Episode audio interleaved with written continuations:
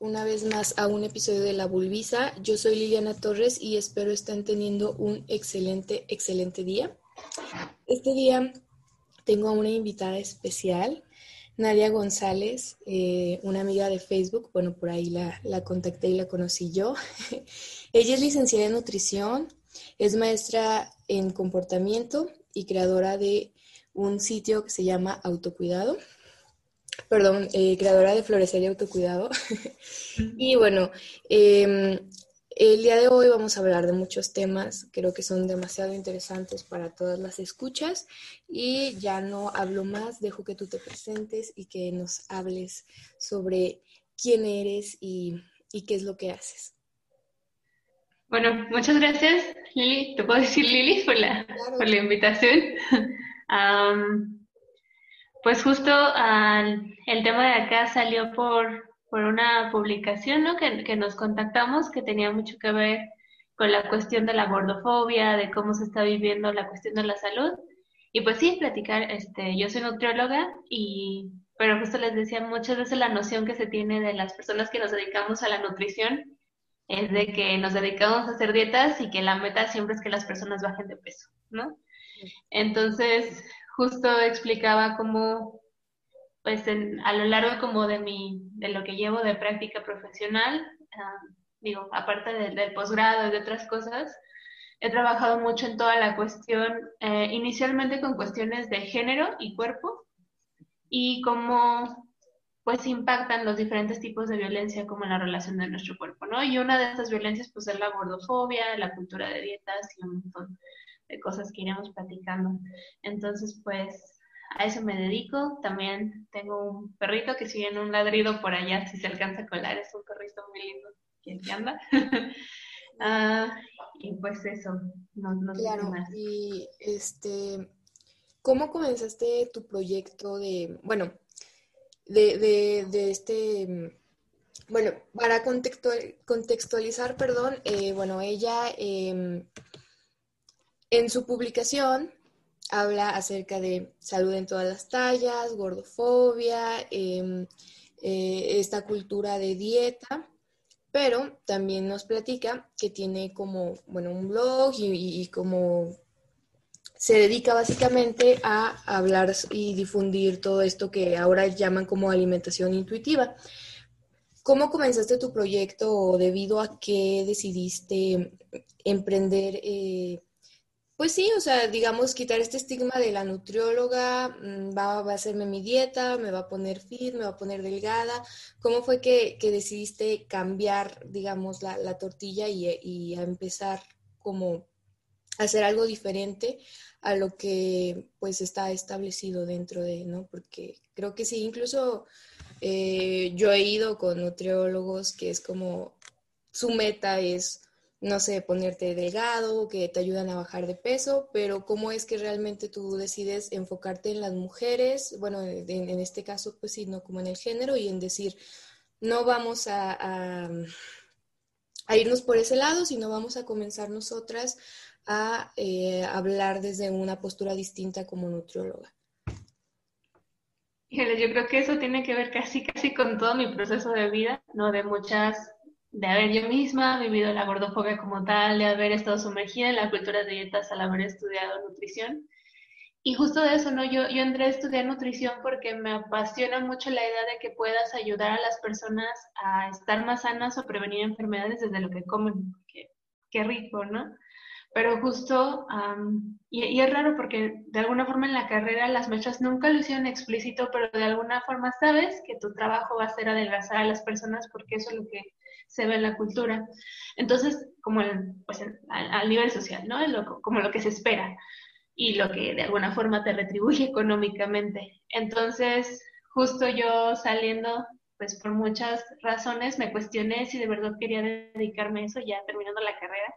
Sabes que da la crisis que sales y dices, híjole, ¿a qué me voy a dedicar? Y la verdad es que me rebelé contra esto y, y según yo no quería ejercer porque me parecía muy violenta. Creo que a lo largo de mi, de mi, de que estaba estudiando la carrera, de mi vida, vi muchas cosas que me, de, esas cosas que te hacen sentir incómoda, pero no sabes ponerle la palabra hasta que por fin lo socializas con otras mujeres y te das cuenta que esto es una violencia sistémica, ¿qué tal? Pues más o menos así. creo que una de las cosas que recuerdo mucho es, uh, yo trabajé como en investigación y trabajaba investigando trastornos de la conducta alimentaria y comportamiento. Porque mi tesis de, de la licenciatura a mí me apasionaba mucho tratar de entender cómo es que las personas elegimos alimentos o sea, ¿por qué puedes tener como todo lo que en teoría debes hacer, pero haces otras cosas, ¿no? Y eso me apasionaba investigarlo. Y justo estando en ese laboratorio empecé a observar cómo la consulta como tal me parecía, me, ponía muy incómoda, se me hacía muy violenta hacerlo, ¿no? Como desde que llegas y te pellizcan y te pesan y te miden y te dicen, estás mal, así no va, te voy a educar porque tú no sabes nada, tienes que comer esto y esto y esto, ¿no? Eh, y, solo quiero aclarar que no es como para meterme con el trabajo de, de, mis colegas, pero sí cuestionar si son las mejores formas en lo que estamos haciendo. Yo sé que muchos de mis colegas tienen una vocación de servicio muy preciosa y han estudiado muchísimo para ejercerla, pero lo que hay que cuestionarlo son las formas en las que desde el comportamiento lo abordamos, ¿no?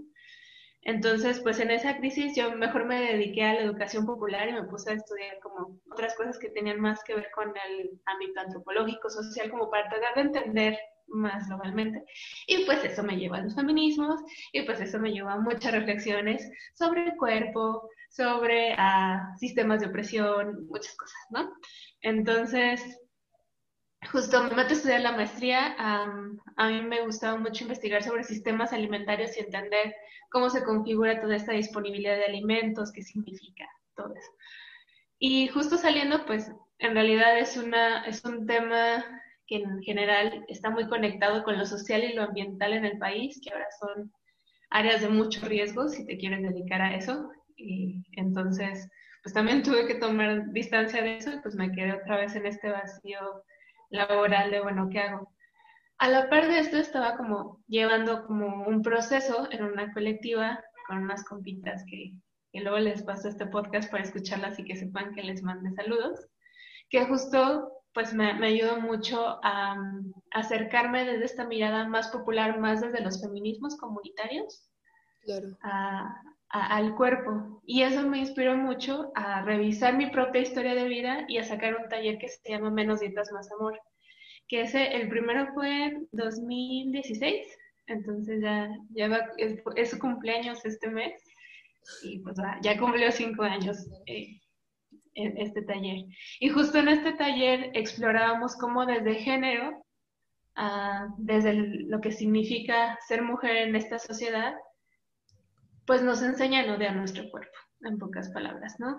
Y qué mejor forma de hacer que alguien no se defienda, que alguien no luche por sus derechos, si es enseñándolo a odiar su cuerpo, ya que no merece ni tranquilidad, ni plenitud, ni nada, a menos que no tenga un tipo de cuerpo que es muy conveniente para toda la industria que nunca tengas. Y aparte Entonces por ahí va un poco el proceso.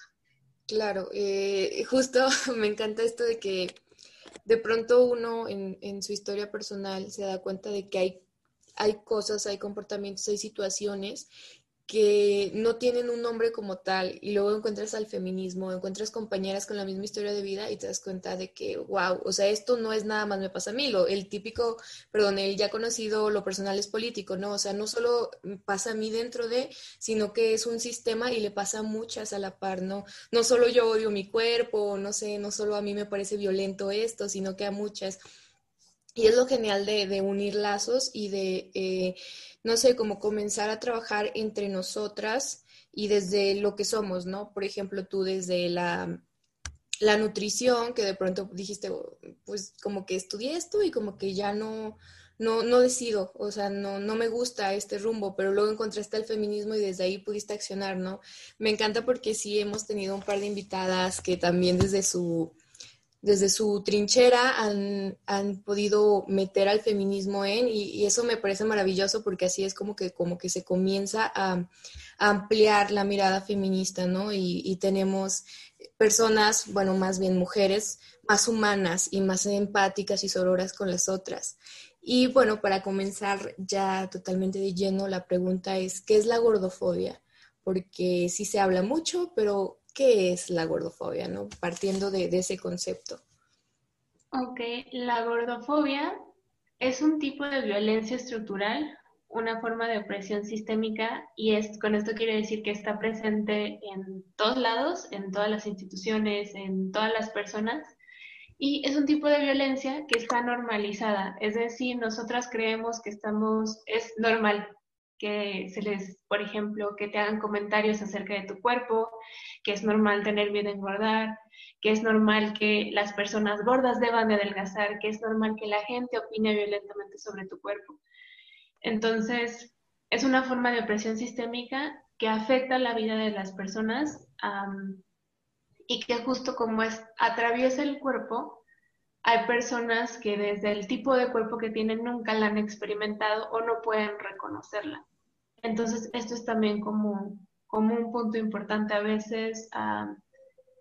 no necesariamente tiene la intención de ser violenta, al contrario, esa es como una clave muy importante cuando abordamos, abordamos la gordofobia, porque está tan normalizada, es como, como el pez no del agua, a lo mejor tú no tienes esa intención de lastimar o de, hacer sentir mal o de, lo que sea a, las personas, pero como has crecido con eso y nunca te has puesto a cuestionar ah, qué es lo que siente la otra persona, cuáles son los impactos que tiene en su salud física, en su salud emocional, lo consideras normal, incluso hasta positivo. Y este es un tema muy fuerte porque la gordofobia va a vinculada a algo que, bueno, si, hemos escuchado en todas partes que la obesidad es una enfermedad y es muy grave y que tienes que evitarla, pero el actuar para estar más saludable no significa tener que ser gordofóbico. Entonces, creo que ese es un tema que es como delicado porque se une con algo que valoramos que tiene que ver con la salud. Pero eso no justifica ejercer esta forma de violencia contra las personas. Por supuesto, lo he visto mucho en redes sociales de que apenas una persona con un cuerpo distinto al estándar sube una fotografía haciendo cualquier cosa, lo primero es por tu salud, baja de peso por tu salud. Y es como muy bien, qué bien que te interese su salud, pero uno no creo que, que, le importe que se lo hagas en comentarios exponiéndolo, ¿no? O, o no creo que si realmente te importara su salud, le harías ese comentario tan despectivo, ¿no? Sino que realmente te pondrías a ver, ¿no? Que igual yo creo que pues eh, tener sobrepeso, tener obesidad, no quiere decir directamente que estés enfermo, ¿no? Y, y lo he visto también, he escuchado de, de personas que no sé, van a terapia con un psicólogo, con alguien profesional de la salud e incluso el trato de los profesionales de la salud es distinto a las personas por su peso, por, el, por su talla, este, que a una persona de talla común, ¿no? O bueno, ideal. Y este, igual en médicos, eh, que pues lo primero que te dicen cuando vas al doctor es como, Mm, baja de peso, ¿no? Y es ok, pero vengo aquí por una gripa, no, no creo que necesite saber eso, ¿no? Creo que, y, es una violencia súper normal y que decimos como, es que sí, pues no sé, despectivamente, ay, pues sí, es que está gordo, pues es que, ¿qué es lo que, qué es lo que espera, ¿no? Y creo que tampoco es por ahí, no, no, no podemos darle por ahí y, y, y sí se debe de cuestionar. Eh, de pronto yo tenía muchas ganas de hablar de este tema justo aquí en el podcast, pero no hallaba por dónde abordarlo porque, bueno, mi, yo no enfrento gordofobia, ¿no? Entonces era como, no quiero ser la persona que está hablando de algo que yo no enfrento y que de pronto comete errores al hablarlo. Entonces, me encanta que tú estés aquí y que puedas compartirnos desde la visión profesional y desde la experiencia que has tenido, eh, no sé, desde tu historia de vida hasta lo que has visto en consulta. Y lo cual me lleva eh, a hablar sobre lo que tú me, decías en un mensaje donde estábamos planeando más o menos de qué temas tocar y era sobre eh, la violencia que, que hemos enfrentado o que estamos enfrentando aún las mujeres sobre nuestras cuerpos en este encierro en, durante la pandemia. Cómo se ha visto que este, no, hablan mucho sobre, no sé, si no hiciste nada durante cuarentena, si subiste de peso, estás mal, estabas en casa, por qué no hiciste ejercicio, por qué no te alimentaste bien. Como de nuevo esta culpa, ¿no? Que tú nos dices, o sea, es culpa de que nos culpan a nosotras por no estar en el estándar de belleza, nos culpan por no responsabilizarnos de nuestros cuerpos, que para ellos responsabilizarse o bueno, para la sociedad es básicamente estar dentro del estándar sin importar tu salud física, ¿no? Entonces, em, ¿cómo, ¿cómo se enfrenta esta violencia, estos miedos, esta culpa, incluso esta vergüenza que sentimos por nuestra cuerpo, por no, por no estar como el estándar durante esta pandemia, que creo que ha, sido siempre, pero se ha, incrementado, ¿no? Aunado con depresión, estrés, problemas este, pues, que se entrelazan, ¿no? No sé, cuéntanos. Sí, bueno, es que además, como cuerpo de mujer, nos atraviesan otras violencias, ¿no? Si bien la gordofobia son todas las humillaciones, discriminaciones, discursos de odio, actitudes, comportamientos contra las personas gordas, a las mujeres nos atraviesa la gordofobia y nos atraviesa el mito de la belleza. El mito de la belleza lo acuñó una, una feminista ah, estadounidense que justo hablaba de cuando empezó a dejar de tener esa potencia de control el mito como de la, buena ama de casa, empezó a operar el mito de belleza con más potencia. ¿Esto qué quiere decir? Está bien, puedes ser soltera, puedes no tener hijos, puedes ser una trabajadora empresaria exitosa en un puesto de poder, pero si no eres bonita, híjoles, fracasaste no tienes ni acceso a un trabajo digno, a relaciones sexuales o amorosas satisfactorias, a respeto, a un montón de cosas. Entonces, no solo nos atraviesa la gordofobia, sino nos, atraviesa la violencia estética a través del mito de la belleza, que, que justo es, es, es muy curioso porque justo nos han hecho creer que lo estético es muy superficial, cuando en realidad lo estético tiene muchísimo impacto en nuestras vidas. Sí, y, aclarar esto, yo también estoy hablando de un privilegio, no he tenido la experiencia de ser un cuerpo que se ha leído, por ejemplo, en mi ámbito laboral como gordo, aunque constantemente recibo este tipo de violencia, no la he vivido como tal, pero justo la, la he podido identificar por estas experiencias, como por estas reflexiones, ¿no?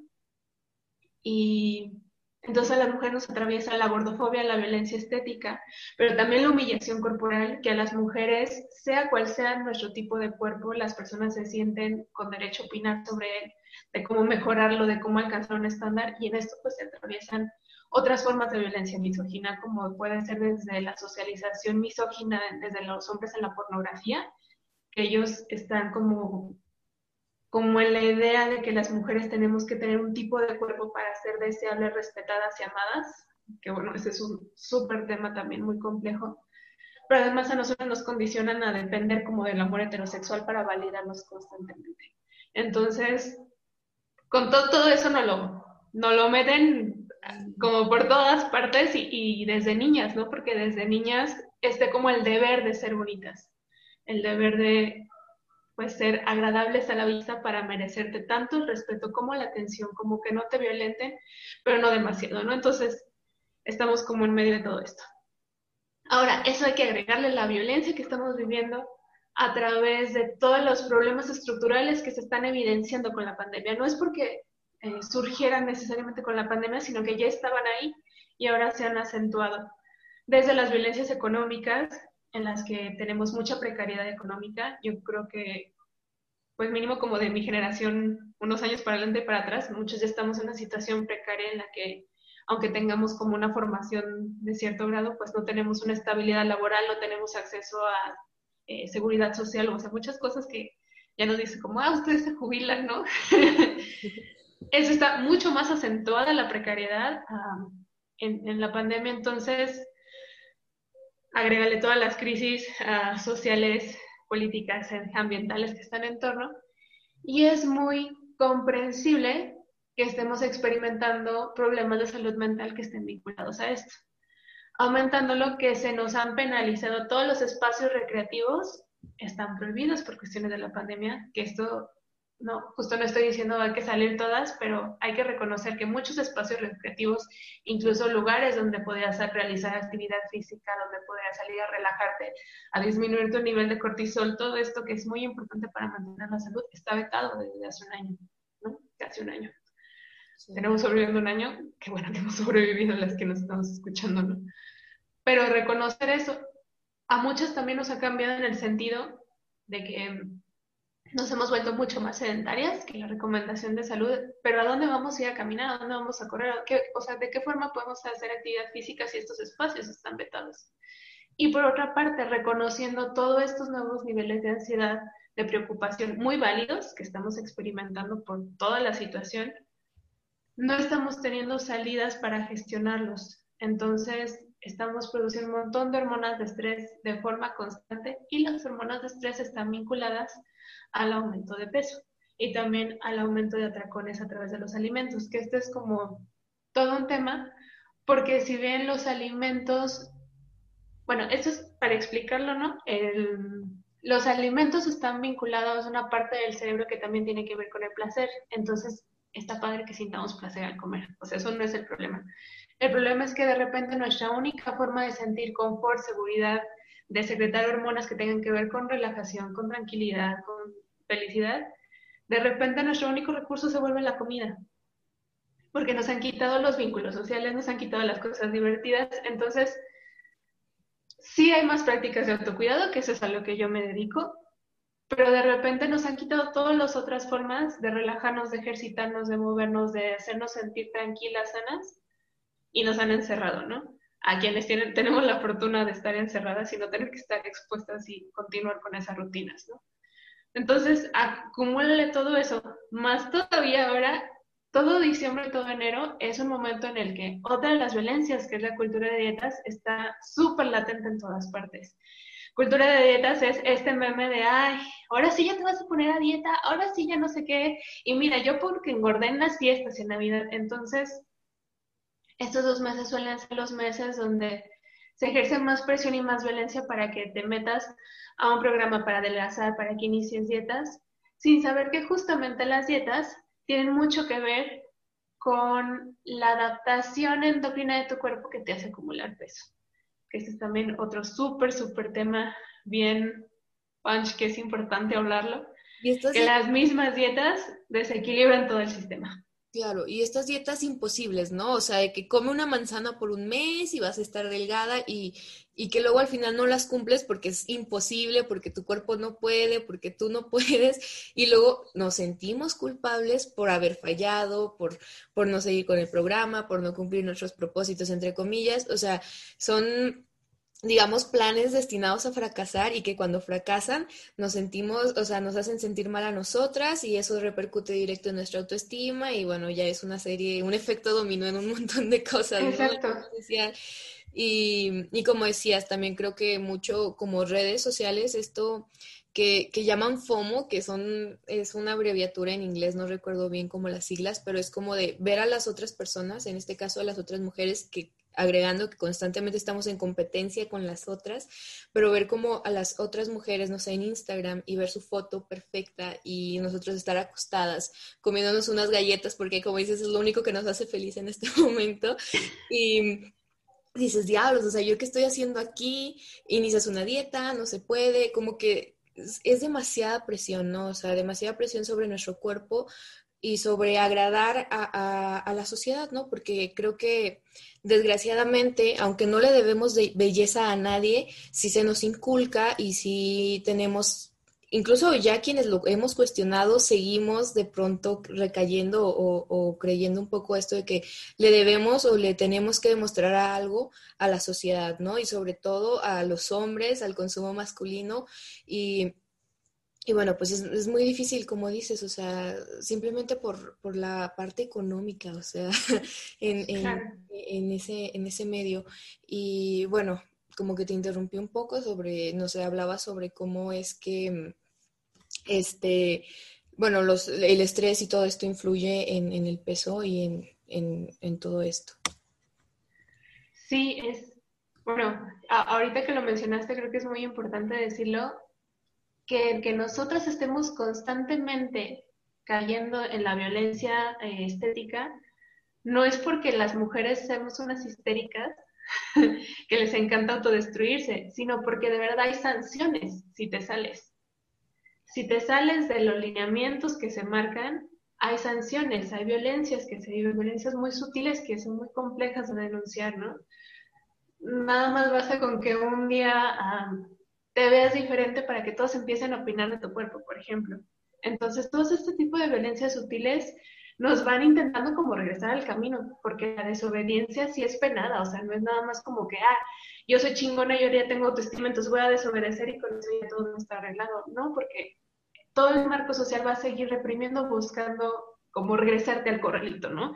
Y eso es muy importante. No sé si alguna ha experimentado esta onda de dejarse los vellos, de dejarse de depilar, pero yo tengo muy, muy presente cómo en cuanto te sales de eso, empiezas a recibir un montón de microagresiones todo el tiempo. No sé si a ti te ha pasado. Justo tengo, hace como dos episodios hablé de eso. Yo llevo cerca de dos años y algo sin, sin depilarme y es increíble esas miradas, ese...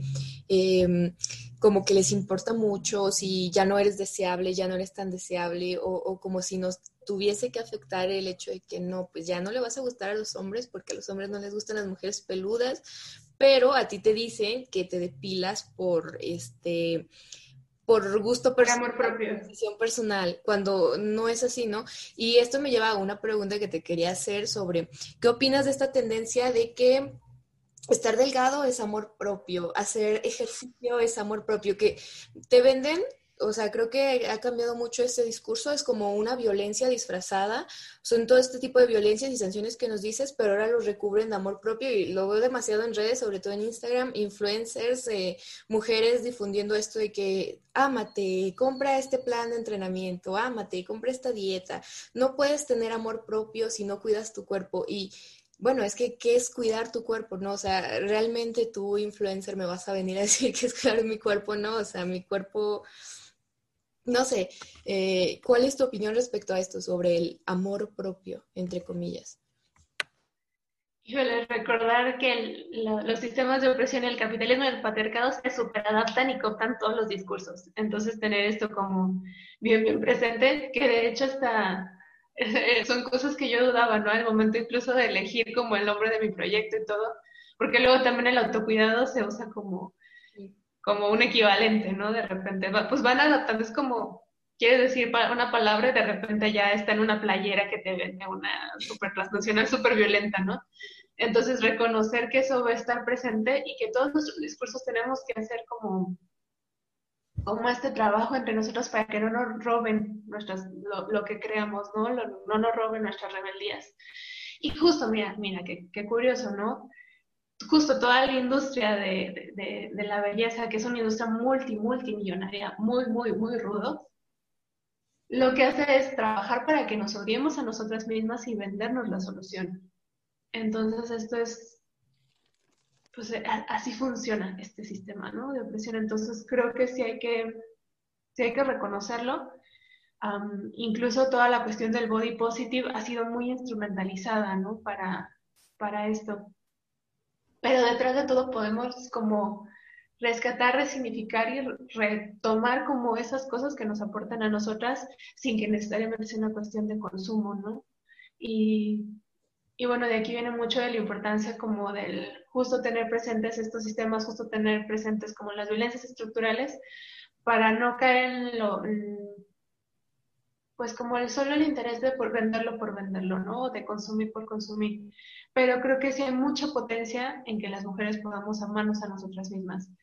Y, y para eso yo creo que se requiere un montón de, de trabajo, de deconstrucción del amor, de entendernos qué bien, qué es el amor, qué es el cuidado, que es de las cosas que luego me, me, gusta mucho profundizar como, como en los talleres, pero sí, sin duda los discursos se los van reapropiando y, y nos roban y los venden y lo vuelven a tomar. Entonces, pues sí, estar atentas de eso, ¿no? Sí, porque, bueno, pasa mucho de que,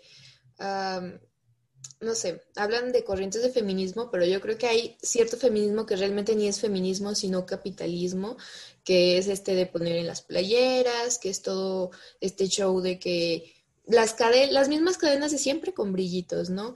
Entonces es como, como dices, importante estar atentas y creo que también, bueno, por ejemplo, tú y yo aquí estamos hablando, este podcast es para todas, por todas y de todas, este, y es un medio, una red, ¿no? De, de difusión para estar juntas, pero, sin embargo, evidentemente, en las redes siempre hay esta...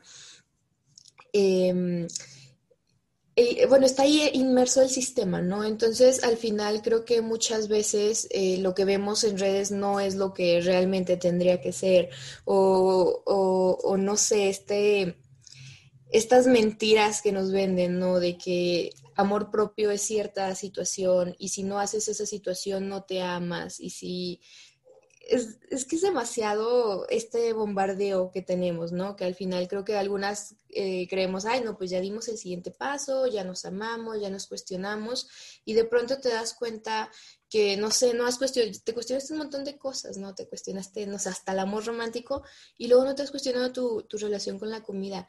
Eh, hace poco yo, yo caí en cuenta en eso, por eso me pareció tan magnífico cuando vi tu publicación, no sé, lo sentí así hasta como señal, no sé, porque cuestioné mi relación con la comida, ¿no? O sea, dije, ok, eh, ¿cómo ha sido mi historia con ella?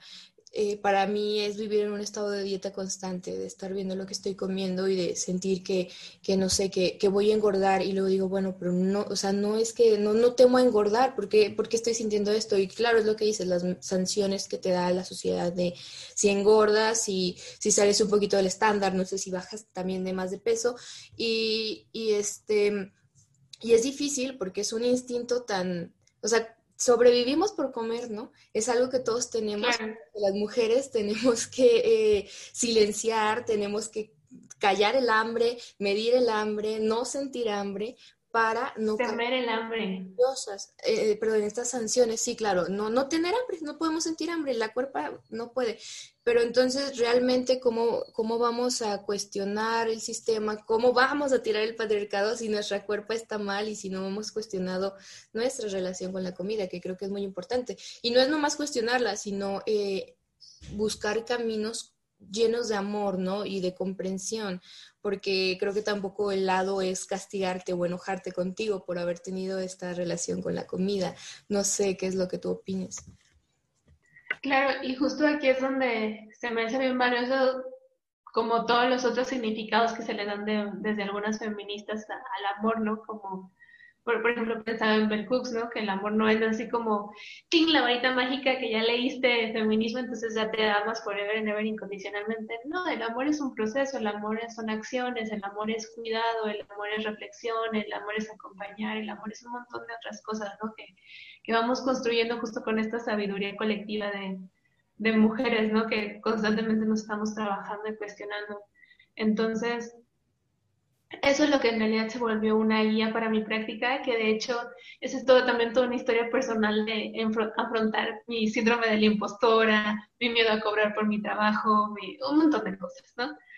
Que también yo creo que son temas por ahí, pero que justo tiene que ver a buscar esos caminos para reconectar con tu cuerpo y reconectar la comida desde otro sentido, ¿no?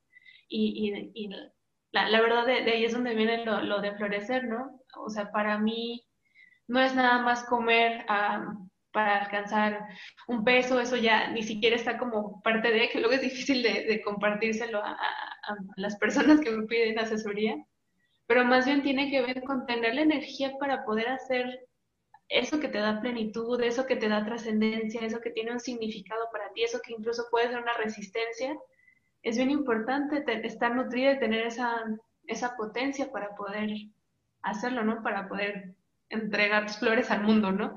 Este, en el sentido más, más filosófico, ¿no? Como, como que vienes a hacer este mundo y cómo al final el alimento es esa energía para que lo puedas hacer.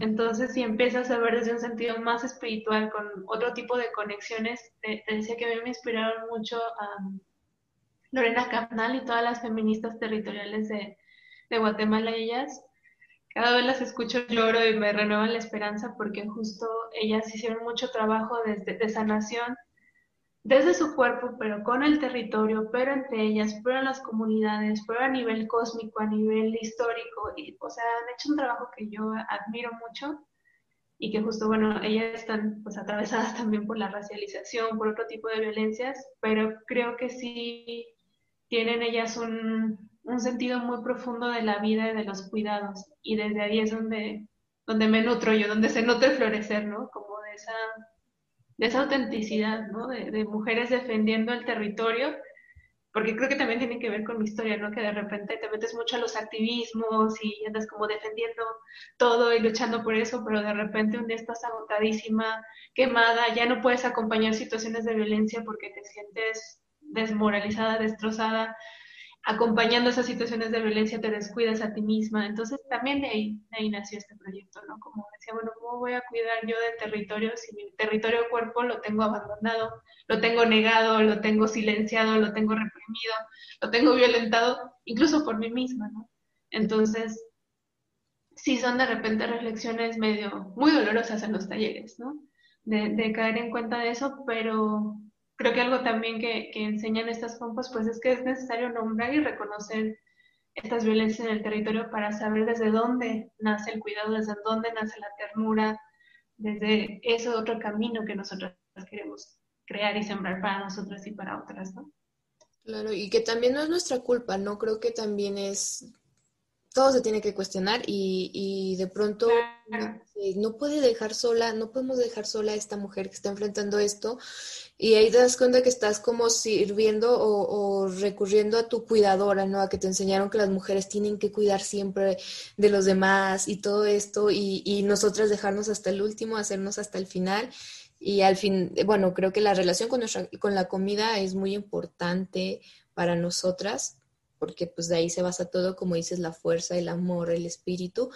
Y retrocediendo un poco, que ahorita recordé esta pregunta, eh, ¿cómo, ¿cómo lidian, o sea, las personas, bueno, no cómo lidian, sino cómo hacer para que las personas eh, de diferentes tallas a las del estándar puedan sobrevivir a esta violencia tan grande que hay dentro de la pandemia, que fue como, si tienes sobrepeso, si no tienes buena salud, eh, te vas a morir. O sea, que, que, literalmente te decían así, te va a dar COVID, te vas a poner mal, ni modo, fue tu culpa, tú no te cuidaste por no sé cuántos años, ya adiós, ¿no? O sea, ¿qué, qué violento es esto, que al final creo que, bueno, depende de muchos otros factores, pero ahí entra como la gordofobia de, desde el, no sé, desde el sistema de salud, que si tienes eh, este tipo de cuerpo, pues ni modo, ya te moriste por no hacer años atrás ejercicio.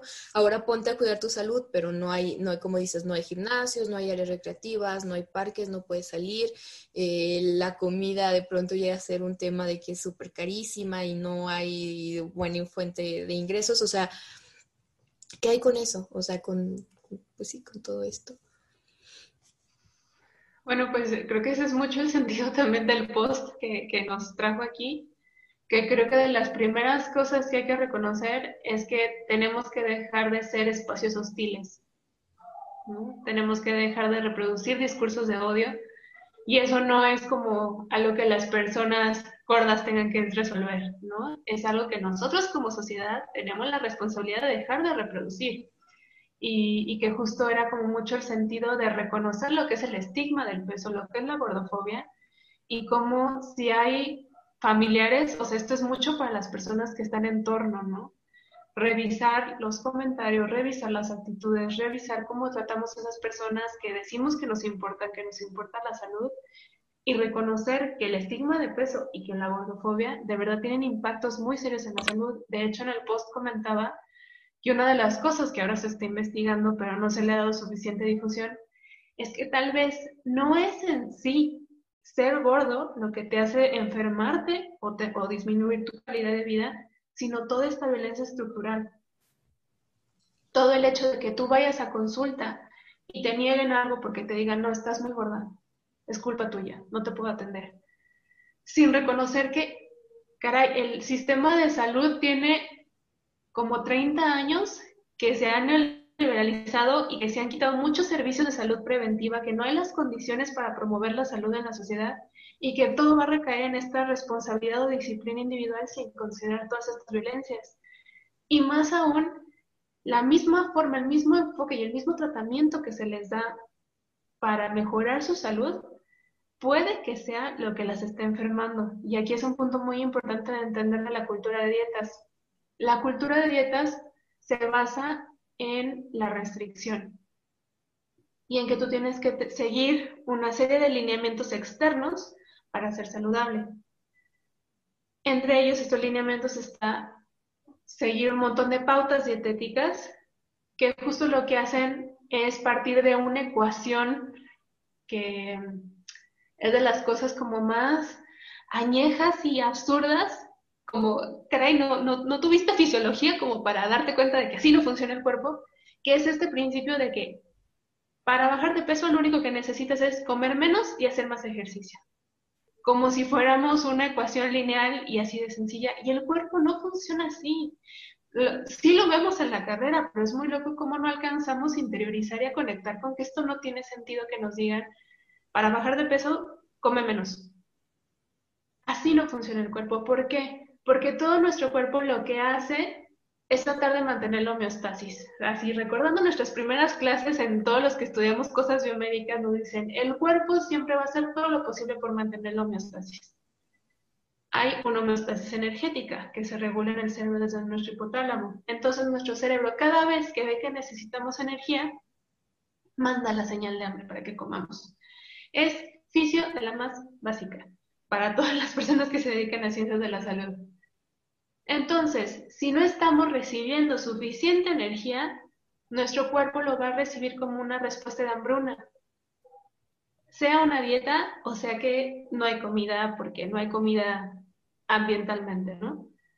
Aunque estés haciendo una dieta, tu cuerpo lo recibe como una hambruna. Entonces, lo que tu cuerpo va a hacer, va a ser hacer todas las adaptaciones, incluyendo acumular más grasa corporal, cambiar a las hormonas que tienen que ver con regulación del apetito, todos esos cambios tu cuerpo lo va a hacer para ayudarte a sobrevivir. Y eso es algo que sabemos todo el personal de salud. Entonces, ¿por qué seguimos dando dietas que van a hacer cambiar el metabolismo de las personas a que cada vez les cueste más trabajo mantener su salud? ¿Por qué? Porque una dieta, solo por ese efecto endocrino que tiene, a mediano o largo plazo te hace subir de peso, sea la dieta que sea, sea cualquier tipo de restricción, sea de una manzana o sea del sistema de equivalentes o de, la, de puntos, sea la, la, famosísima keto, el ayuno intermitente que están súper de modas, que tengo que decirlo, sí son dietas y sí tienen este impacto en la salud y sí tienen este impacto en la regulación del cuerpo. Entonces nos han hecho volvernos enemigos de nuestro cuerpo, a tal grado que se dan medicamentos para suprimir el hambre, se hacen cirugías que no son necesarias y que ponen en riesgo la vida de las personas. Además, agrégale lo social, agrégale lo psicológico, que cuando una persona está intentando, por ejemplo, ir al gimnasio, comer más sano, recibe todos estos discursos de odio. Entonces, ¿cómo, quiere, no? O sea, es como, como la misma violencia que llegamos a percibir las mujeres. Bueno, entonces, ¿qué quieres de mí, no? O sea, de todos modos te van a violentar de alguna forma. Entonces, la solución para que estas personas tengan una mejor calidad de vida no es que se disciplinen, no es que hagan ciertas cosas, sino que dejemos de hacer ambientes hostiles. Claro. Y esto es trabajo, trabajo social de, todos y todas y, y no, no, no dejárselo solo a las personas que, no sé, que, enfrentan estos problemas, porque todos contribuimos a este problema. Y, hablando sobre eso, cómo mejorar la, nuestra relación con la comida. Y, no hablo de solamente una persona que, que tenga otra, que tenga distinto tipo de talla, sino todos. Creo que me atrevería a decir que la mayoría de las personas comunes tenemos problemas con la comida, sobre todo las mujeres, como ya dijimos, porque enfrentamos un montón de problemas. Entonces, por más que intentemos eh, solucionarlos, creo que si no somos conscientes y realmente afrontamos, lo cuestionamos y lo trabajamos, no se puede. Pero ¿cómo empezar a trabajarlo? O sea, ¿desde dónde debemos empezar a trabajarlo de una manera correcta? Más, más que correcto, porque justo esto de correcto e incorrecto otra vez nos lleva como esta bipolaridad, esta dicotomía de lo bueno y lo malo, de, lo blanco. de eso creo que, ajá, como, creo que para mí una de las claves ha sido volver a conectar con cuerpo. Ah, yo lo trabajaba así desde, desde hace unos años, pero justo hace unos años empezó a popularizar la alimentación intuitiva y es una aproximación preciosa muy sistematizada ya de cómo abordarlo. Y sí partir de es que todas las personas tenemos relaciones que sanar con nuestro cuerpo y con los alimentos. Y eso justamente tiene que ver con toda la socialización que se nos da, no porque nosotras seamos culpables de no amar nuestro cuerpo. Creo que ese es un muy buen punto de inicio. Reconocer eso es muy importante, reconocer nuestra historia, reconocer nuestras memorias en torno a la comida es súper valioso. Y por otro lado, también conectar con el cuerpo, porque pues justo, la, recordemos como el principio patriarcal es oprimir al cuerpo y utilizarlo. Entonces, cuando vuelves a reconectar a, a través de la alimentación intuitiva, lo que seguimos es como diversos ejercicios para ayudarte a volver a conectar con eso que se rompió, con eso a través de toda la socialización, con esa pauta que te puede dar tu cuerpo siempre de cuándo necesitas comer, cuánto necesitas comer, cuándo necesitas moverte, qué necesitas en cada momento. En realidad nuestro cuerpo sabe y busca la forma de entregar esos mensajes. Y aquí me gustaría abordar un punto que me parece muy necesario difundir, que hay mucho miedo, por ejemplo, a perder el control sobre lo que comemos, sobre las cantidades, ¿no? Porque un principio de alimentación intuitiva es que justo no se prohíbe nada, no se restringe nada. ¿Por qué? Porque justo la prohibición, la restricción nos hace tener conductas compensatorias después que nuestro mismo cuerpo hace para regularse. Supongamos que hacemos la famosísima dieta keto, y vamos a poner este ejemplo porque puede ser una violencia que estén viviendo muchas ahora. La dieta keto lo que hace es entrar tu cuerpo en cetosis, que es limitarle drásticamente los hidratos de carbono, porque los hidratos de carbono son satanás y son el fin del mundo. Claro. Pero hay, por poner un ejemplo, ah, tenemos tres células en nuestro cuerpo que sí o sí necesitan hidratos de carbono. Tres nada más. Las neuronas, tanto del cerebro como las corporales que transmiten los impulsos nerviosos para que siga respirando, para que tu corazón siga latiendo, y los glóbulos rojos. Solo esas, nada más. Entonces, funciones tal como todo lo que tiene que ver con el cerebro, como con las contracciones musculares, como con la circulación de la sangre y la oxigenación de los tejidos, eso depende del hidrato de carbono. Entonces, si tú no los consumes, tu cuerpo entra en un proceso de cetosis que genera mucho estrés y mucha inflamación.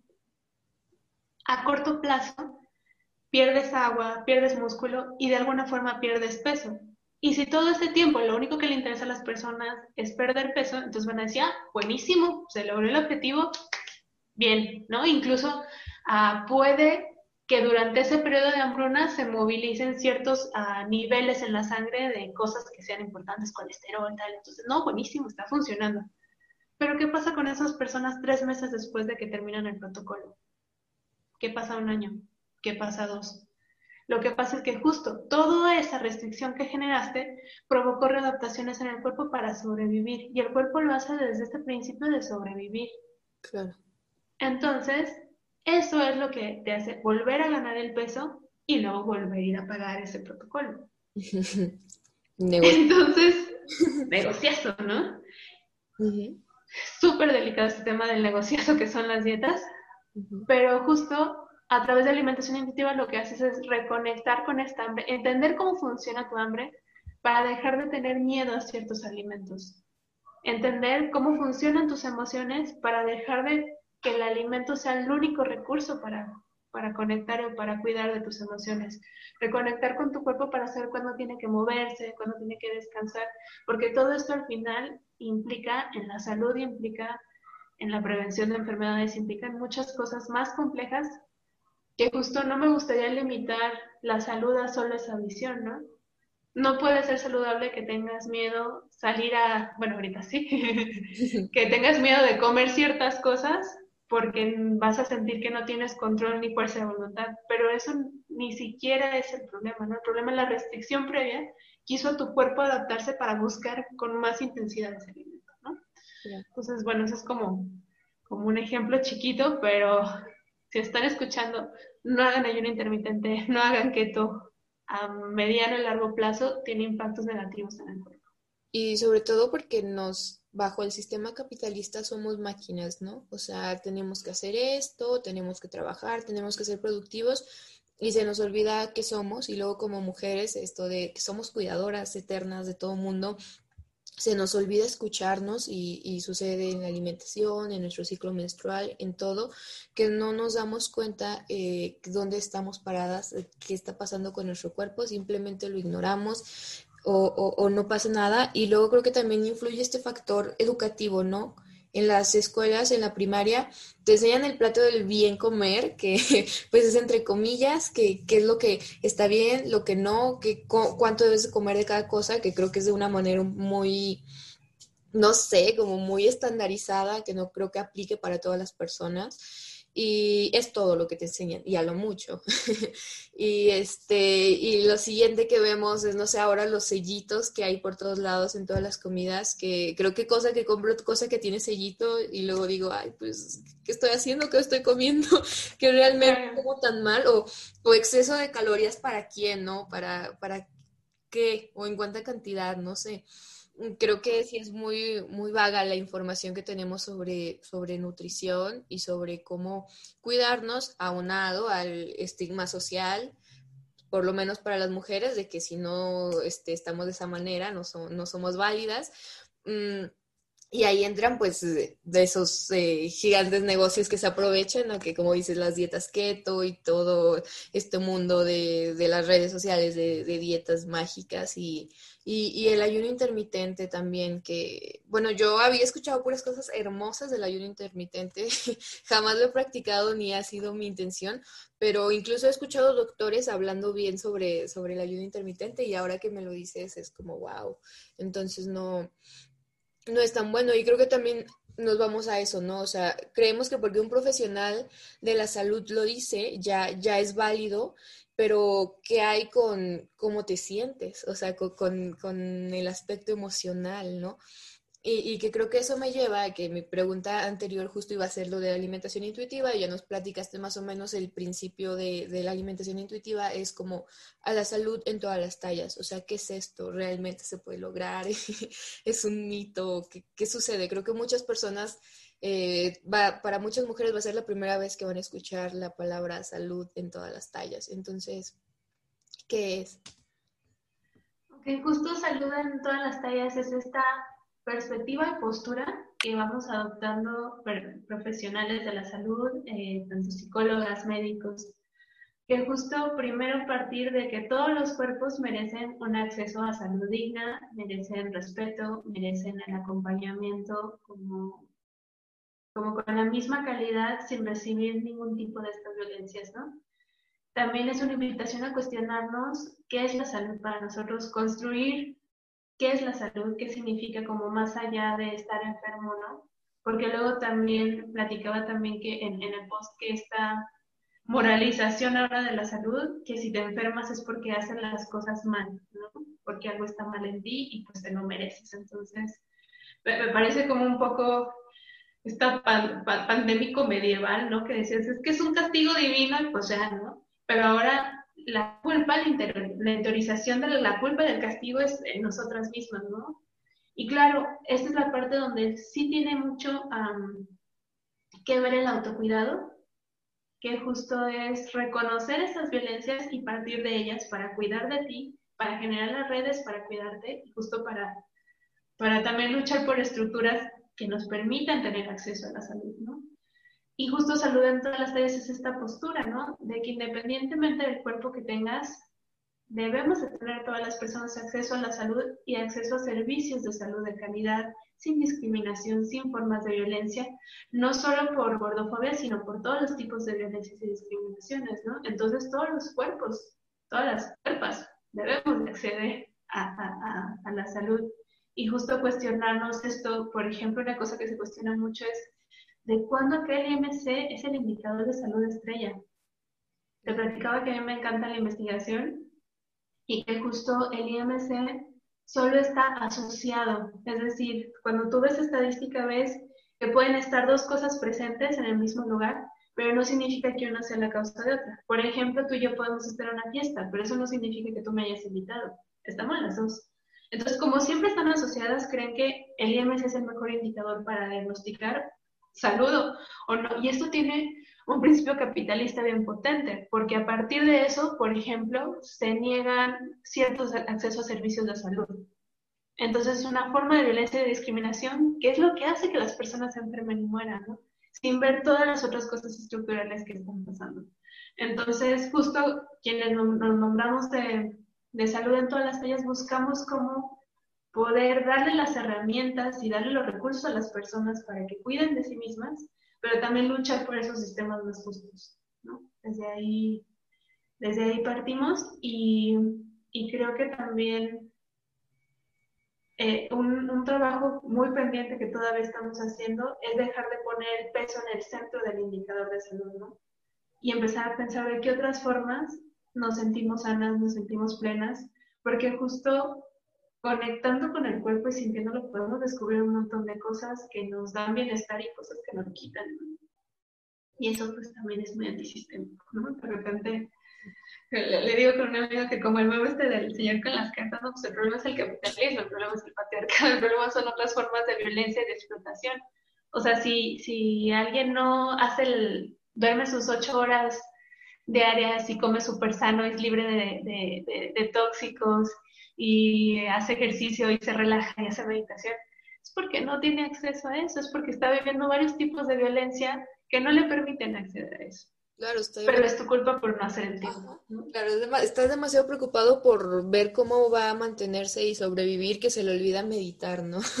y, claro. y, qué, bien por las personas que tienen el privilegio y el tiempo de, de, hacerlo y de cuestionarse, pero pues no todas las personas están en, ese, en esa postura, ¿no? Y, y creo que sí es muy importante mm, reconocer que hay violencia, o sea, que dentro de nuestro sistema eh, profesionales y personas comunes en la vida cotidiana violentamos a, digo violentamos porque estoy segura que más de una vez lo he hecho de, de, manera consciente o inconsciente, lo importante es cuestionarlo, ¿no? Este, o llegamos a violentar a, a personas por, por, no este, seguir los lineamientos como son. Y que aparte también entra, creo que este factor que, que, de pronto vi en tu blog que habla sobre cómo los alimentos eh, procesados o incluso, o sea, no sé, el, las verduras o frutas que comemos tienen un montón de, de químicos, tienen un montón de cosas que, que, ya las traen ahí incluidas, ¿no? Y que dices, bueno, pero si estoy comiendo saludable y solo estoy comiendo esto y al final también te estás causando daño y, y, todo, y no es culpa nuestra, ¿no? Al final no, no es culpa tuya que, que estás este, haciendo el esfuerzo por, por, por estar saludable, por tener el, el índice de masa corporal ideal que viene en tu tarjeta de, de LIMS, que, que si no estás así, este, estás mal, ¿no? Eh, pues no, creo que hay cosas que nos rebasan, ¿no? Este, que no, que no puedes cambiar a nivel individual. Claro que puedes cuestionarlas, hablarlas, pero no las vas a poder eh, cambiar si no te unes de manera colectiva y si no sanas esas heridas de manera colectiva, ¿no? En este caso como nosotras, como mujeres juntas. Y este, cuando hablo sobre el índice de masa corporal, me, me, me viene un recuerdo de la primaria haber sido, yo estaba gorda, entre paréntesis, perdón, entre comillas, porque pues realmente no, simplemente era una niña feliz, una niña que estaba en desarrollo y que pasó el tiempo y, todo bien, ¿no? Pero recuerdo que para la clase de educación física nos pesaron y nos midieron con cintas frente a todos, ¿no?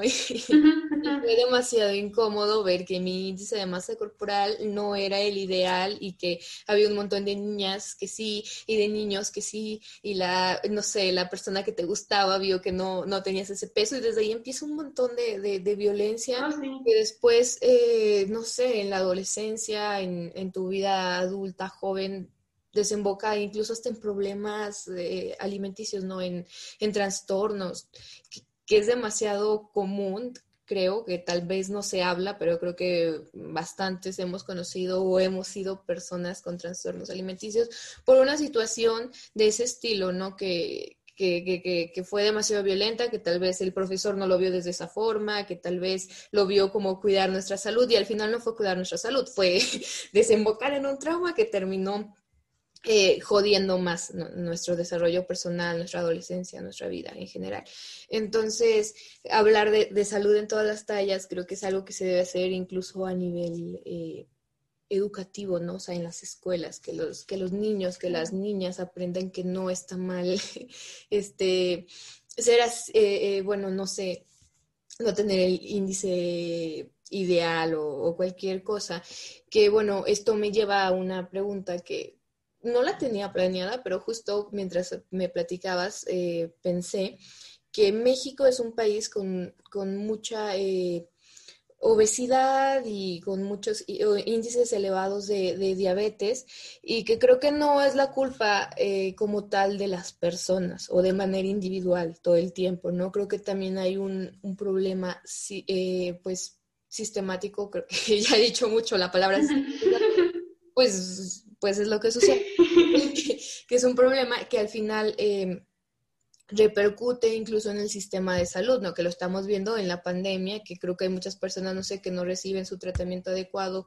eh, no sé, de diálisis o de todo esto que desembocó por, por diabetes y que no lo están recibiendo porque hay COVID y porque todo esto. Entonces, mm, ¿Cuál es tu opinión respecto a esto? O sea, ¿cómo podrías abordarlo eh, implicando, no sé, la, eh, todo el conocimiento que has adquirido en estos años en tu carrera, como el, pues sí, el problema de salud que realmente es un problema que está enfrentando México en estos momentos con, todo el tema relacionado con, el, con la obesidad, la diabetes, todo esto. Creo que de lo primero reconocer que esta es una problemática que se ha ido gestando a través de mucho tiempo. Yo creo que mínimo podríamos encontrar 30 años por acá que las políticas alimentarias justo empezaron a vincularse a esto. Y esto te lo platico porque te contaba que una de las cosas que estudié en mi posgrado es toda la parte antropológica y social, incluso política de la alimentación. Y cómo justo hace 30 años cambiaron las prioridades en la cuestión del libre comercio para que justo hubiera un libre mercado para la industria alimentaria, la industria agroalimentaria, y que se propiciara que los alimentos más accesibles, más baratos, sean alimentos que justo están vinculados a estas enfermedades. Y, justo regresando a esto, bueno, uh, intenta comer orgánico, intenta comer equilibrado, sano y todo perfecto.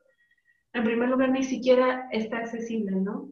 Y no es justo la, por culpa de la gente que se dedica al orgánico, porque ya tienen muchísimo trabajo con lo que hacen, sino como a nivel macro lo que se fomentó fue justo ah, durante el Tratado de Libre Comercio se ve una, una asociación directa entre cómo disminuyó, por ejemplo, la producción de maíz y en la agricultura en México y cómo se empezó a depender de la importación de maíz transgénico para la producción de mucho de lo que se conoce ahora como lo industrializado, como todo lo que dicen que es comida chatarra. Em, se favoreció eso, se favoreció que el precio del, maíz transgénico que se trae de Estados Unidos sea mucho más accesible para que la industria pueda comprarlo y pueda tener ah, estos productos mucho más baratos y más accesibles. Eso por una parte, y eso tuvo un impacto tremendísimo en el campo mexicano, que se desestimuló la producción de ciertos sectores, hubo como un aumento en la pobreza, y esto incluso está, está relacionado con la violencia, no con el narcotráfico como tal, porque justo hay una investigación que dice que donde los lugares donde se sembraba maíz que quebraron por justo este abaratamiento del precio y que no se podía competir contra el precio casi nulo del maíz porque en Estados Unidos se da muchísimo presupuesto para eso y en México no. Entonces esa persona pues ahora se tuvo que dedicar a sembrar marihuana, a sembrar otras cosas, ¿no? A este nivel estructural, ¿no? Entonces, vuelves esta, este tipo de productos mucho más baratos, pero al mismo tiempo la industria farmacéutica está muy vinculada a la agroindustria. De hecho, titanes así, pues hacen conexiones ahí, pues porque son negocios, no porque hay un, este, como un complot malvado para acabar con la vida en la Tierra, que no lo sé, puede ser, parece, pero yo creo que muchas son cosas que, bueno, se van dando a nivel de sistema y pues se van reproduciendo. Quién sabe, a lo mejor sí. Pero desde ahí no hay las condiciones para una alimentación saludable y digna. Y justo me recordaste mucho a... yo fui una de esas nutriólogas que en sus prácticas de salud comunitaria, porque a mí me encanta la salud comunitaria y, y si todavía existieran esas, esos trabajos en México me encantaría dedicarme, pero pues ya salud comunitaria primer nivel casi ya no existe a nivel público, ¿no? O sea, sí existe, sí hay mucha gente todavía haciendo la lucha pero es difícil encontrar un trabajo de estos. Pero justo el trabajo era enseñarles el plato del bien comer, pesarlas, regañarlas por lo que pesan y, y justo eh, seguir todo este patrón. Una de las cosas que más me, me dolió es que ah, en una de las charlas una niña nos platicó que había desayunado un taco de frijoles. Y si tú ves el taco de frijoles, el taco de frijoles de tortilla nixtamalizada, así, la comida entre comillas de pobres, otra, el clasismo atravesado y el racismo atravesado ahí era un alimento poco sano, que la comida mexicana es poco sana, ¿no? Entonces, están todas esas formas de violencia. A eso súmale la explotación que se vive, la explotación laboral. Y este tema lo retomo porque justo una de las cosas que hacemos con consulta es explorar lo que te platicaba de por qué aunque sabes que algo te lastima, que algo puede ser no, no bueno para tu cuerpo, ¿por qué lo sigues consumiendo? Y este punto voy, por ejemplo, con los refrescos, que se sabe que está vinculado el consumo de refresco por esa sustancia que tiene a cierto daño en las células beta pancreáticas. Se está investigando eso, es una, son empresas refresqueras gigantes que no van a permitir como mucho que se mueva por ahí, pero muchas veces las personas consumen esas bebidas para sobrevivir a sus jornadas laborales, porque sienten un cansancio tremendo. Y porque su opción no es atascarse de café y les da gastritis o tomar ese refresco porque a veces ni siquiera les dan tiempo para descansar y comer en su trabajo. Claro. Entonces, reconocer todas estas formas de violencia creo que es el primer paso para poder aproximarnos a formas justo desde el cuidado para atender toda esta, pues como avalancha que así se nos vino, porque era un problema que ya se estuvo cultivando, como se estuvo preparando desde hace mucho, ¿no? O sea, se estuvieron dando las condiciones para que fuera esto. Y una de las cosas es cómo se fue desmembrando los sistemas de salud pública, para que justo no, no, no todas las personas pudieran tener acceso que fuera caro, que tuvieras que pagarlo. Entonces, todo esto justo son políticas públicas que vienen justo de organismos internacionales que dan estas condiciones en las que la sobrevivencia es mucho más complicada. Entonces, no es nada más un problema de que las personas no tengamos voluntades. ¿Qué está pasando a nuestro alrededor? Es, el resultado ¿no? de, muchas, de, años de, problemas a nivel eh, sistémico y, que ahora eh, culpan ¿no? a, las personas que están simplemente sobreviviendo a, todo esto. Eh, rescato mucho, yo mm, creo que no hemos hablado mucho sobre esto, pero yo soy de Zacatecas, en especial de, de, un, de una ciudad pequeña que se llama Fresnillo, y mi papá es agricultor y se dedica precisamente al maíz, ¿no? A, sembrar, bueno, entre muchas otras cosas, maíz. Y, me encanta esto que dices porque justo eh, desde el Tratado de Libre Comercio siempre se ha favorecido a las este, empresas extranjeras, a los productores extranjeros, sobre todo a los gringos, eh, y, a, los mexicanos, pues les, este, eh, les malbaratan sus productos, se los niegan, los, este, o sea, es un montón de, situaciones de violencias que, recaen en, las personas, en los agricultores y, bueno, en las familias de, quienes sobrevivimos a base de la agricultura. Y, también otro factor, sobre todo desde ese momento, llegó como la industria a, México, que al final la industria eh, llegó con solo trabajos de obreros, trabajos mal pagados, eh, trabajos eh, llenos de estrés y de de malas condiciones, que si bien les van, les dan seguro social, que ya es lo único bueno que tienen, ¿no? Este, y las personas que trabajaban en el campo ahora se van a la ciudad a trabajar eh, en estas fábricas, en todo esto, y bueno, pues su calidad de vida disminuye notablemente, ¿no? Porque al final en el campo creo que siempre tienes, eh, no sé, eh, frijoles, tortillas y huevo, o sea, siempre hay eso, ¿no? Pero en la ciudad no sucede así, ¿no? En la ciudad no, no existen estas condiciones y al final, pues, ¿a qué recurres? No sé, a, lo más económico que encuentres, no sé, una coca, un, y que te dé energía, ¿no? Que, que sirva, ¿no? Porque al final creo que comemos para eso, para tener energía, entonces recurres, no sé, a comida chatarra, no sé, sabritas y, una coca, ¿no? Y al final eh, esto se ve, eh, en la persona que desarrolla cierta enfermedad y, ahora la culpan y, y, como dices, la regañan por no tener el peso ideal. Y luego la meten en una dieta que la va a hacer que su metabolismo cambie y que luego cuando vuelva a, la condición de vida en la que justo nos pone este sistema, ah, pues es tu culpa por no tener fuerza de voluntad. ¿no? Claro, no tienes disciplina. Exactamente. Sí, Y hablaba, mm, me, me, vino un recuerdo que hablaba en, con mi terapeuta, él es médico general y bueno, ya después se, se se dedicó a la terapia, pero como médico general habla de que muchas veces llegan eh, personas y con diabetes, ¿no? Personas mayores sobre todo, y entonces dicen, es que todo el mundo me está regañando porque tomé coca, porque no puedo tomar coca y no sé qué. Y luego él dice, bueno, es una persona eh, que no sé, tiene 70 años y, y, ya está mal y desea un vasito de coca, un, un traguito de coca. O sea, ¿qué tan malo está? ¿Qué tan malo es darle ese traguito de coca? Si lo va a hacer sentir bien, si se va a, se, va a hacer sentir, eh, si va a estar feliz, ¿no? Simplemente. O, pero creo que muchas veces es como esto de que juzgan, de que eh, no, o sea, como, como doctor, no puede tomar nada de coca. Entonces se lo dice a su familiar y su familiar no le da, vuelve a dar un trago, no, no sé, de, de algún tipo de refresco. Y al final es como que eso también va disminuyendo eh, como la calidad de vida de la persona o por lo menos el amor, eh, la estabilidad emocional de la persona, ¿no? Al final de que simplemente esta palabra de diabético, no es un diabético, como que su condición, este su enfermedad condiciona su vida y eso es su vida, ¿no? ya tiene esa etiqueta como persona. Eh, creo que eso es muy violento, ¿no? Que, Y al final es una violencia que de cierta manera no merece, porque si ya analizamos todo el contexto, pues no tiene nada que...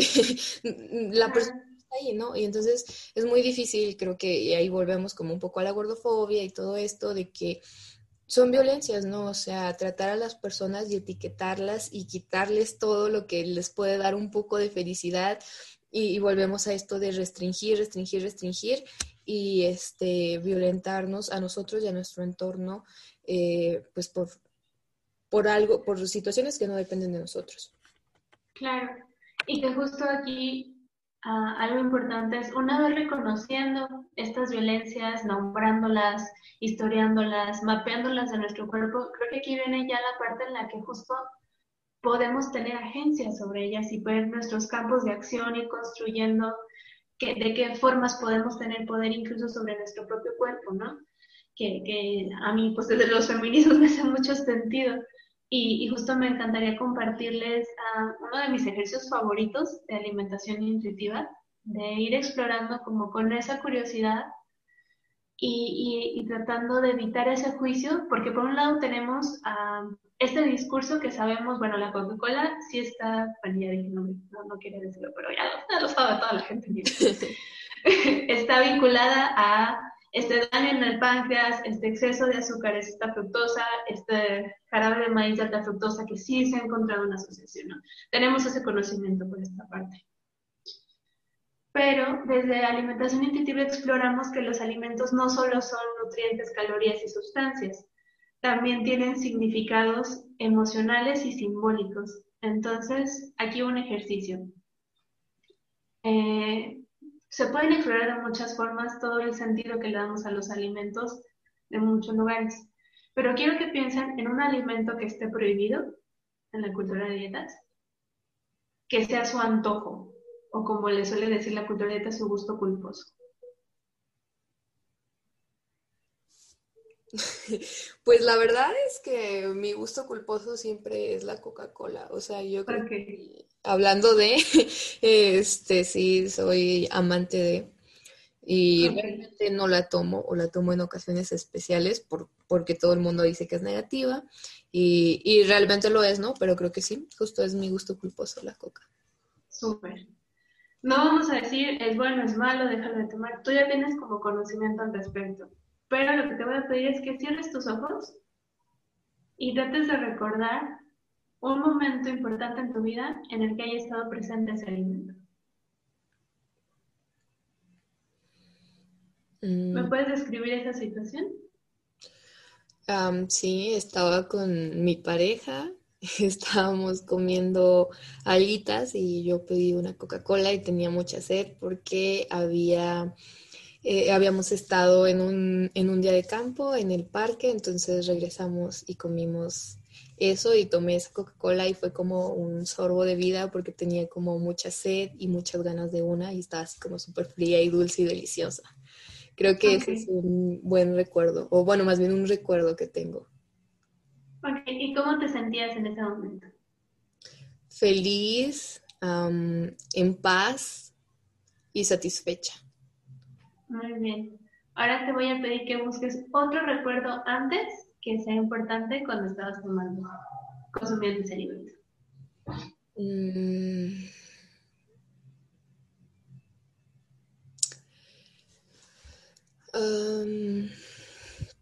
creo que la infancia, recuerdo llegar de la escuela y, e ir a comprar una coca a la tiendita de la esquina de mi casa y llevarla mientras mi mamá estaba sirviendo la comida y tomarme un vaso de coca después de un día de escuela y de haber este pues sí, de haber vivido muchas cosas, al final estaba comiendo en casa con, con toda mi familia reunida y tomando coca.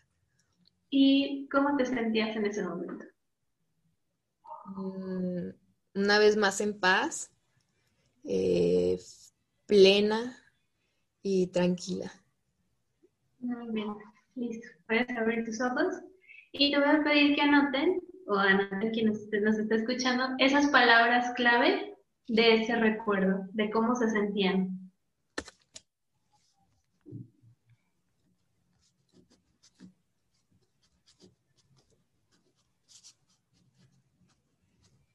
Listo.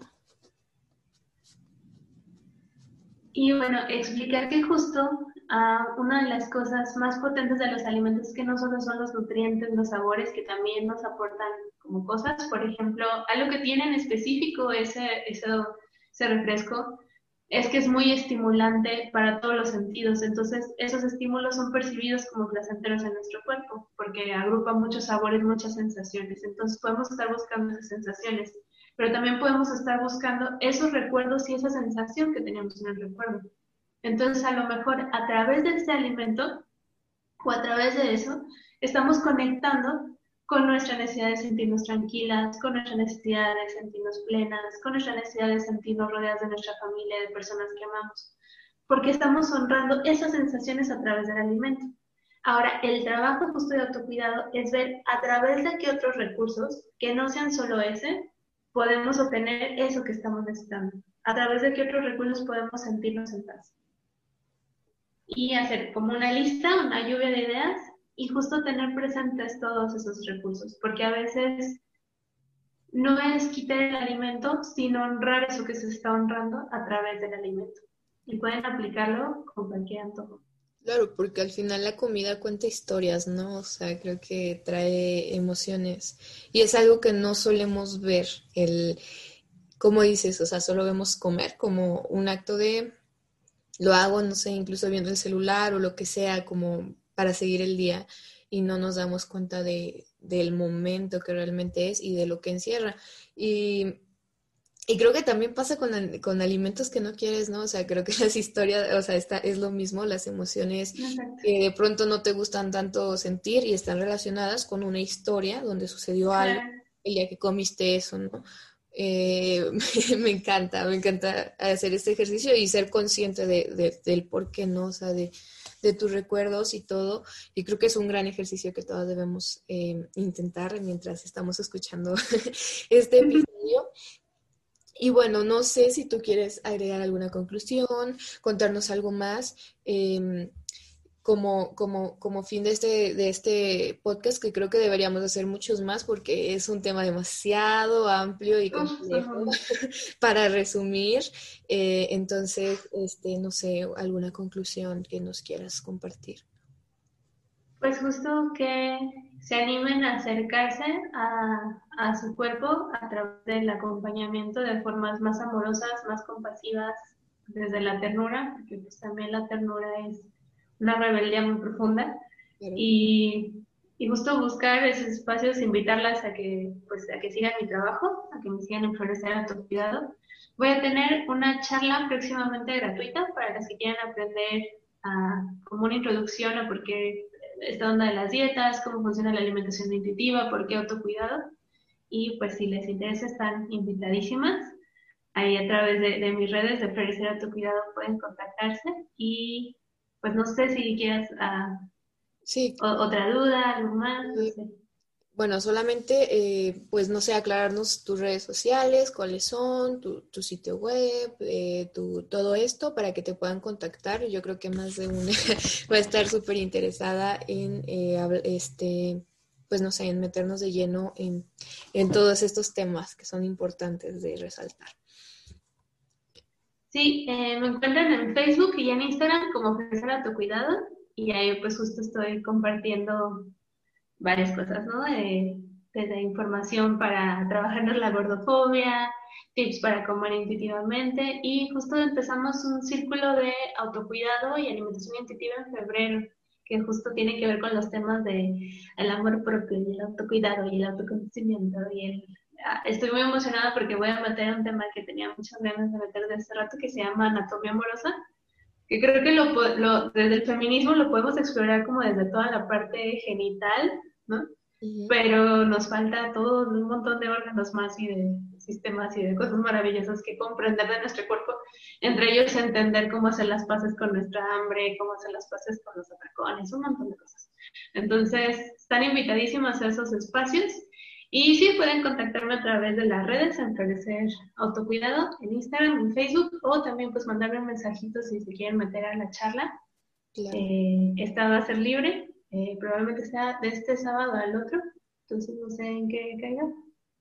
Pero pueden mandarme un mensajito también al 33 16 08 5500 y ahí les apuerto su, su lugar.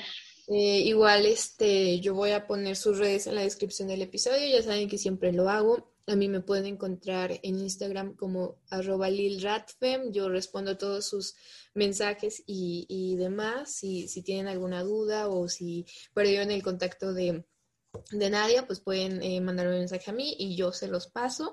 Eh, muchas gracias por estar aquí, por compartir con nosotras, por darnos de tu tiempo. Sé que a veces em, como mujeres eh, no, no, no, este, no tenemos esta, este amor de compartir con los demás, pero cuando veo mujeres como tú que, que comparten sus saberes y que eh, realmente su trabajo es por y para las mujeres y sobre todo está enfocado en eso, eh, pues no queda más que decirles mi admiración, decirte mi admiración hacia ti y el cariño que que tomé a través de este tiempo de charla. La verdad es que yo estoy muy interesada, yo sí voy a tomar la plática y espero también estar en tu curso. Y muchas gracias por, estar aquí.